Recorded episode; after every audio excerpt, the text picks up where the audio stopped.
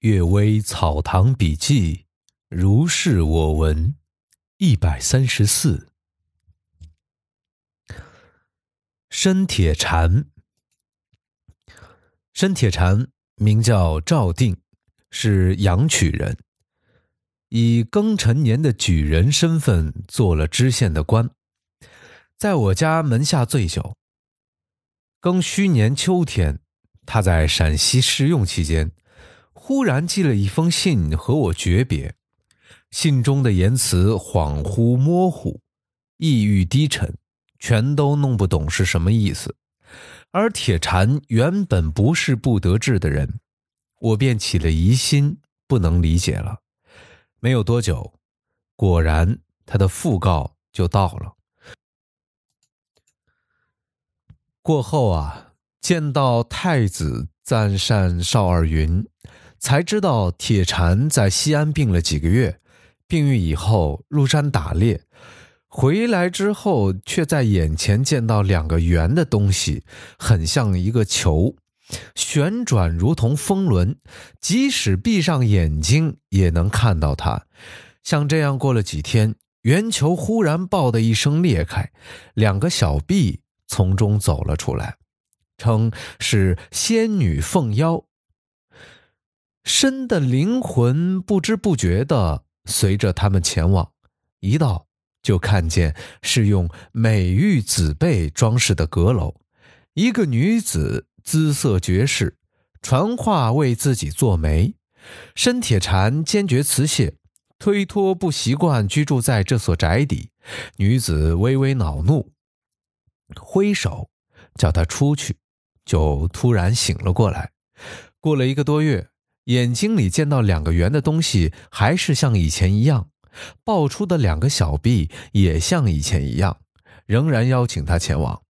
已经另外造了一所宅邸，优雅曲折幽深，很是可爱。申铁禅问他说：“这是什么地方？”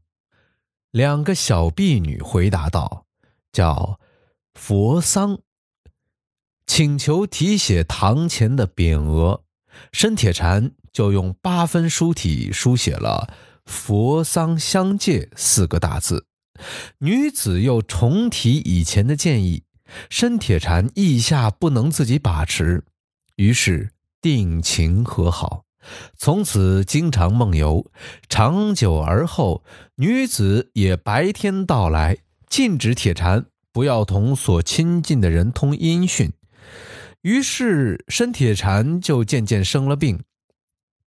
病的厉害时，方士李某用红丸给他服食，气逆呕吐而死。这件事情啊，很是奇怪，才知道以前的信是得心病时所写的。申铁禅聪明超出寻常，善作诗歌，又精通八分书，驰骋在追逐声名的场所，超脱的以风流自负。同人交往，意气如云，书信遍天下。中年忽然倾慕神仙，于是生出这个魔障，神经失常而死。妖媚因人而发生，幻象由心而造成，才情高。意志广，反而因为好奇送了命，真是可惜呀。第二个故事：崔庄旧宅精怪。崔庄旧宅厅堂的西面有南北屋各三间，花竹茂密，颇为优雅僻静。已故祖父在世的时候啊。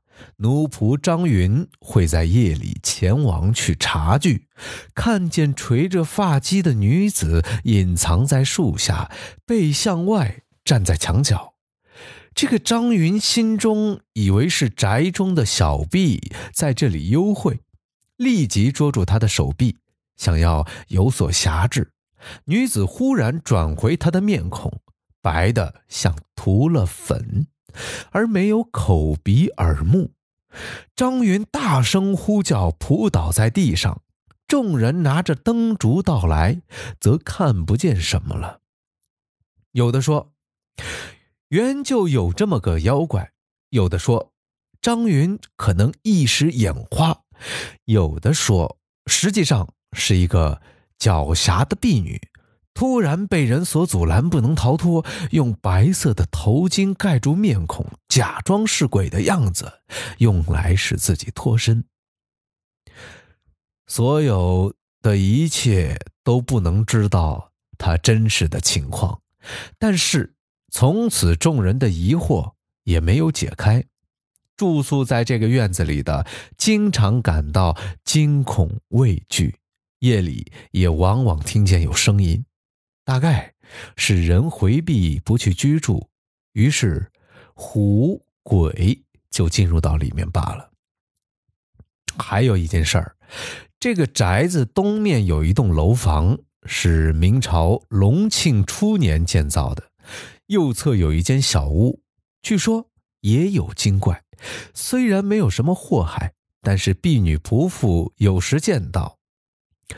姚安公有一天翻看废旧的书，在竹筐下面捉到两只獾，都说这是精怪了。姚安公说。獾低头被童子所捆缚，必然不能作怪了。但是房间没有人迹，以致使得野兽据为巢穴，那么有精怪也是理所当然的了。这都是趁虚而入的意思。后来西厅分给了堂兄坦居，现在归堂侄汝同。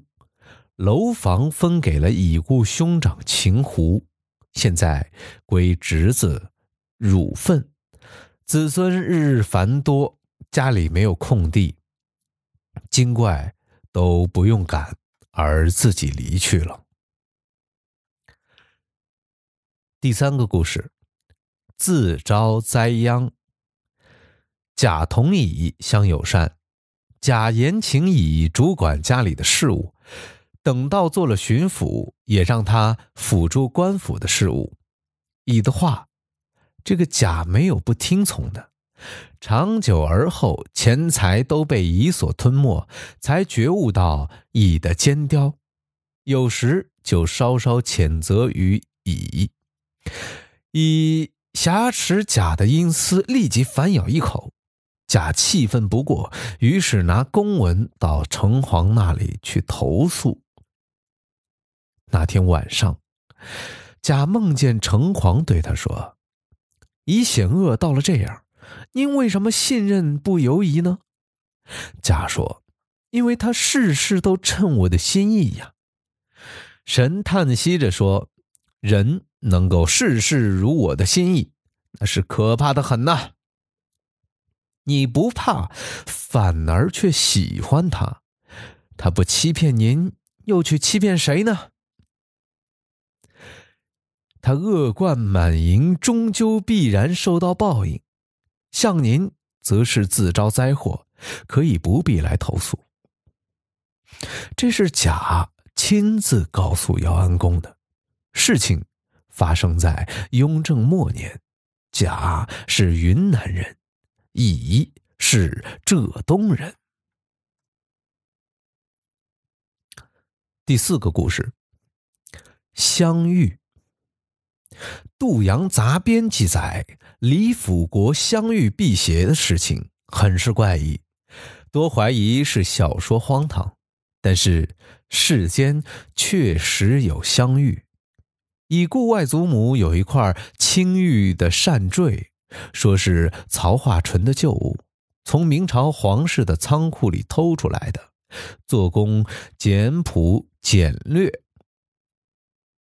就着它原来的天然形状，做成两条离龙相互缠结的样子，上面有几点血斑，颜色像融化的蜡。用手将它抚摸到发热，闻闻它有一股沉香的气味。如果不抚摸到发热，就不香。疑心李辅国的玉也不过如此啊！记事的人只不过渲染他的说法罢了。已故太夫人曾经秘密祈求外祖母说：“我死了就传给你。”后来外祖母去世，舅父怀疑在太夫人这里，太夫人又怀疑在舅父那里。魏家姨母说，母亲在世时佩戴这个不离身，大概带归黄泉了。事后疾病的婢女们都说，入殓时并没有见到这个玉，因此又怀疑在魏家姨母那里。现今姨母亡故已久，魏家衰败的很厉害，家里的古玩珍宝典当出卖将近，始终没有看见这个物件的出卖，竟不知它流落到哪里去了。好了，我们今天的《阅微草堂笔记》就读到这里。祝各位大家有一个美好的一天。